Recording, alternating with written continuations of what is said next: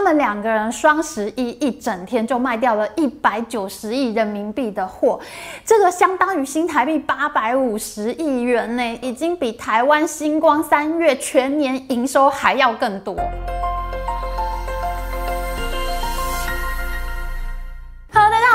这几天呢，震撼全中国的财经新闻呢，就是拥有九千万淘宝直播粉丝的中国直播一姐薇娅呢，她因为逃漏税七亿人民币，那补税加上滞纳金加上罚款，她总共要缴十三点四一亿元人民币。哎，消息一出，全网震撼，再也没有人讨论王力宏，因为网友都说这个钱王力宏可以离九次婚。十三点四一亿是接近新台币六十亿元，这个罚款呢，比之前中国大明星范冰冰呢，她逃税被罚款八点八亿元还要更多。中国的大部分县城呢，一整年的财政收入呢都没有这么多钱。就有网友说呢，我全家人从猴干起啊，也赚不了这么多。意思就是呢，他们这个家族呢，从人猿进化时代进化到现在呢，整个家族也赚不了这么多钱，那是很夸张的搞笑啦。然后网络上也出现了各种梗图，因为这一次薇娅呢，她被罚款十三点四一亿人民币呢，是之前范冰冰罚款的一点五一六倍。那还有另外一个女星郑爽，她欠税被罚款是二点九九亿元呢，十三点四一亿元是二点九九的四点四八倍。所以呢，网络上就出现一个梗图，说一薇等于一点五一六冰等于四点四八爽。薇娅被罚款的消息一出，电商带货主播人人自危，网络上充满各种消息呢，说口红一哥李佳琦呢，他这一次补税快二十亿才脱身。抖音一哥罗永浩呢也备受关注，甚至有上千个直播带货主呢，他们争相排队补税，造成了千人补税的大盛况。所以这一次真的是薇娅一倒中共吃饱啊！薇娅事件呢，可以说是拯救了正在水深火热之中的王力宏，因为本来华人事件呢都在屏息但王力宏这一次会不会在中国呢遭到全网被下架的命运，比较吴亦凡处理。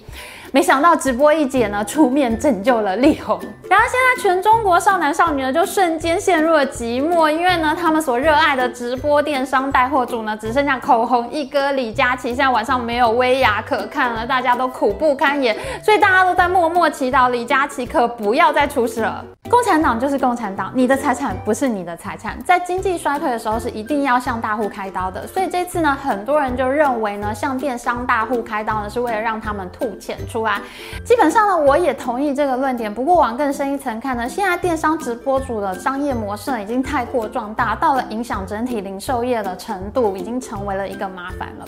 怎么说呢？首先我们来讲一下直播主是怎么回事。薇娅其实是一个非常传奇的人物，她一开始其实是一个歌手。时间是让人猝不及防的东西，晴时有风，阴有时雨。参加中国安徽卫视歌唱节目《超级偶像》出道，那他还出过唱片哦。可是因为做明星呢，实在竞争太激烈，有那么多美貌的女星呢争相上位嘛。那薇娅她自己家里是开服装店的，那她就决定要急流勇退，自己也来开启服装店。一开始做的还相当不错，一连开了七家分店。可是有一天呢，薇娅在店里的时候呢，有客人来试穿衣服啊，好不容易试到了喜欢的，这个客人呢，竟然打开手机上网去比价，哎，结果最后这个客人呢是在网络上面下单了。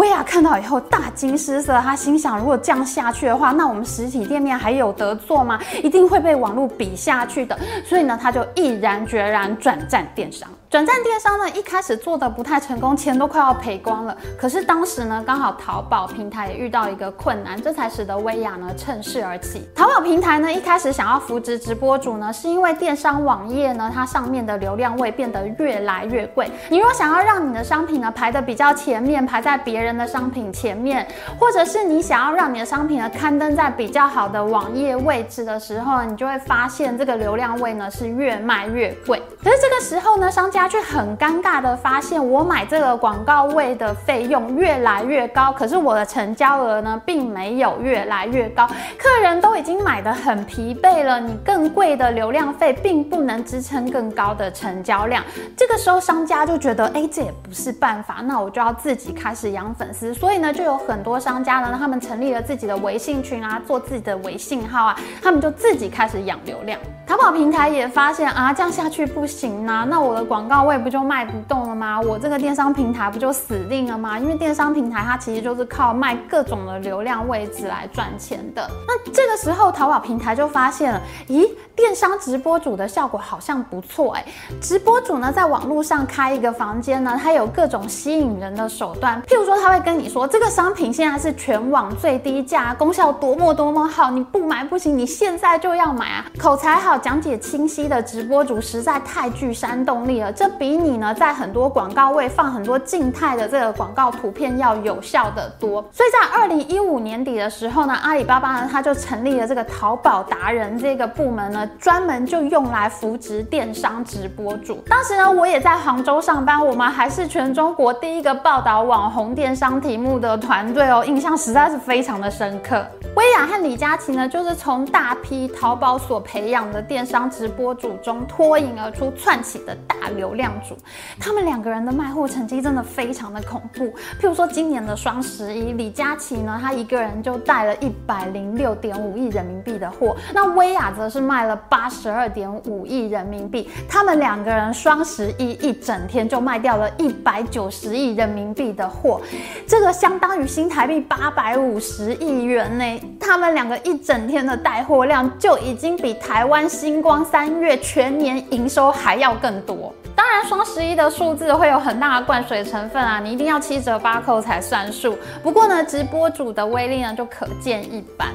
那么淘宝平台呢，就靠着这些直播主呢，卖出了很多直播时段的广告位，这比以前静态的广告栏位呢还要更吸引卖家，因为卖家呢把他的商品图片呢贴在静态的广告位上面呢，能不能成交呢不确定。可是我如果呢跟直播主买广告时段呢，你帮我卖货的话呢，还会有很大的销售量，这个呢当然会很吸引卖家，我就更愿意跟这些直播主买广告时段啦。现在电商直播带货赚钱呢，都比当明星赚钱更快了。也因此呢，有很多明星呢，他们都很愿意尝试直播卖货。譬如说炙手可热的流量小生黄子韬啊，还有现在在中国综艺节目里面非常活跃的香港女星张柏芝呢，他们也都到电商平台上面开直播间卖货了。直播主能做到这么惊人的业绩，当然是很有自己的一套啊。每一个直播主呢，他们都会非常仔细挑选今天要推荐的商品。那这个商品的价格不能太高，最好是能当场做决定、当场就成交的，像新台币几百块钱的这种价位区间呢，就是很容易成交的价位。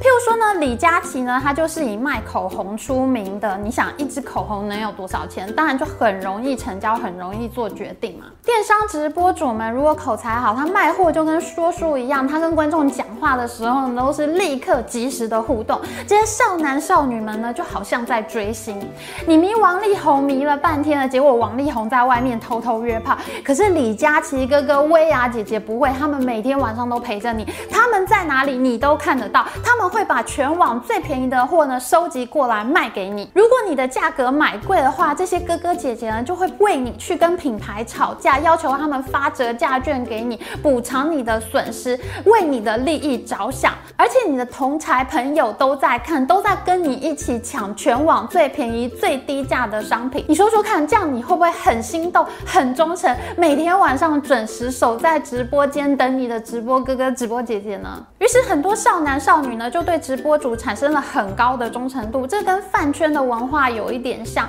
这个大的直播主呢就跟大明星一样，他们不高兴的时候可以直接跟品牌翻脸，而他们的粉丝呢还会会去帮他们出气。譬如说有一次呢，有一个叫百醇饼干的零食品牌呢，他们给薇娅售价呢比给李佳琦的更便宜。这个李佳琦呢就直接怒了，他直接呢就在直播间里面号召粉丝说：刚刚买了百醇饼干的美眉们，现在立刻就去退货，全部给差评。是我的粉丝就听我的，跟我走，简直就是地霸出征，寸草不生。请问还有哪个品牌敢去惹这些大直播主呢？这些少男少女粉丝真的很疯狂，他们还会做笔记哦，每天直播什么，今天要买什么，都会有个时间表记录下来，时间一到呢，就进直播间抢货。我在中国的同事呢，就告诉我说呢，他们部门有个小男生天天疯直播，家里的洗发精呢堆的可以好几年都不用再买新的，因为呢，他觉得这个的确价格是卖的很便宜，而且他要效忠他的直播主。但其实这些小粉丝呢，身上本来就没有什么钱，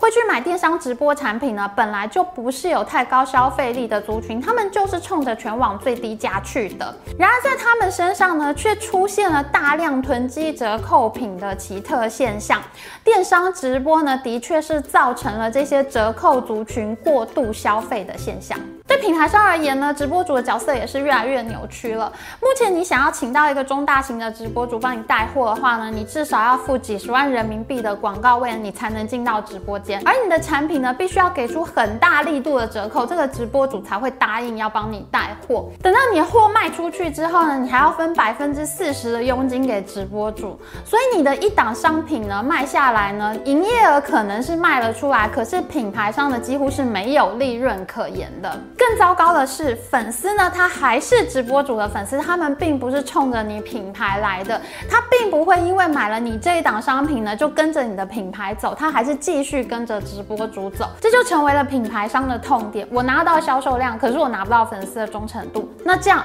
我到底还值不值得再跟直播主合作呢？就譬如说今年的双十一呢，平价保养品牌欧莱雅呢，他一次就跟两大直播主都闹翻了。他们一款面膜呢，平常在屈臣氏要卖一片。二十一块人民币左右，可是呢，欧莱雅给到薇娅和李佳琦的售价竟然打到每片九块钱人民币这么低耶！线下零售通路都在抗议，你卖的这么低，那我上架你这款面膜还有什么意义？大家都去薇娅那边买了，谁会来屈臣氏买呢？欧莱雅已经做到这样，可是薇娅和李佳琦还是向欧莱雅抗议了，为什么呢？因为欧莱雅呢，在他们品牌自己的直播间自己在卖货的时候呢，发了折折价券出去，那么消费者如果使用这张折价券在欧莱雅直播间里面买这款面膜的话呢，可以压到比九块钱还要更低。所以呢，两大直播主就抓狂抗议，他们放话说，如果欧莱雅再继续发折价券的话，以后就要封杀欧莱雅。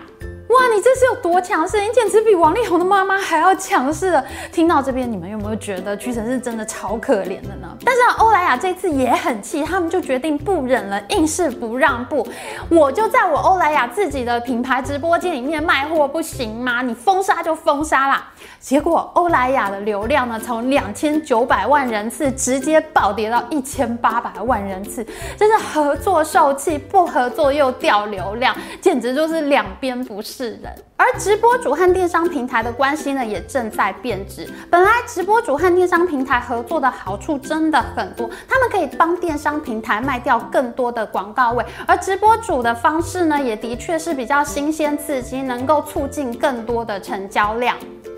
可是，一旦电商平台呢，把这些直播主养大了以后呢，粉丝是跟着直播主走的，直播主的话语权就变得非常大。尤其是现在啊，像抖音、快手、淘宝这些平台呢，都在抢直播主。大家都愿意给最好的流量位，譬如说，你一打开我这个 APP，你就能看到薇娅直播间呢，放在最显眼的地方。消费者很快点进去了，看了直播呢，变成了薇娅的粉丝，那就等于这整个电商平台呢，在用自己的流量呢，导入直播主的房间，把粉丝给送进去。那粉丝最后呢，就跟着直播主走了。你为了让这些直播主不要跑，你想要把他留下来，那你就必须要承诺给他。更大的流量位，长此以往呢，电商平台呢根本就是在饮鸩止渴，恶性循环。长期喂养流量的结果呢，电商平台上面的大流量呢都导向了直播主，小卖家就变得更难生存了。消费者呢更不去小卖家消费了，你一次都跟直播主买了好几年的洗发精，你哪还需要跟其他卖家买产品呢？长期下来呢，现在就连做新的零售品牌呢都没有创投资金愿意投资了，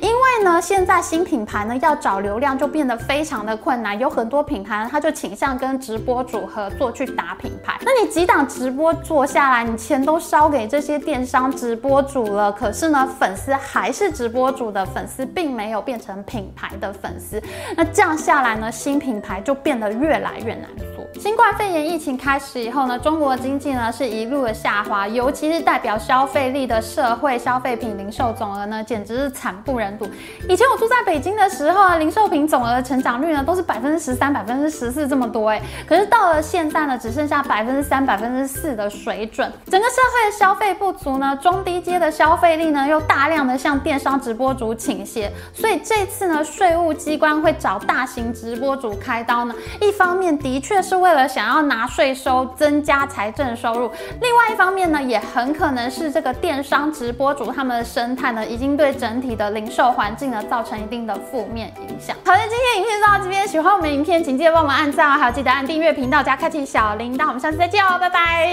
拜拜。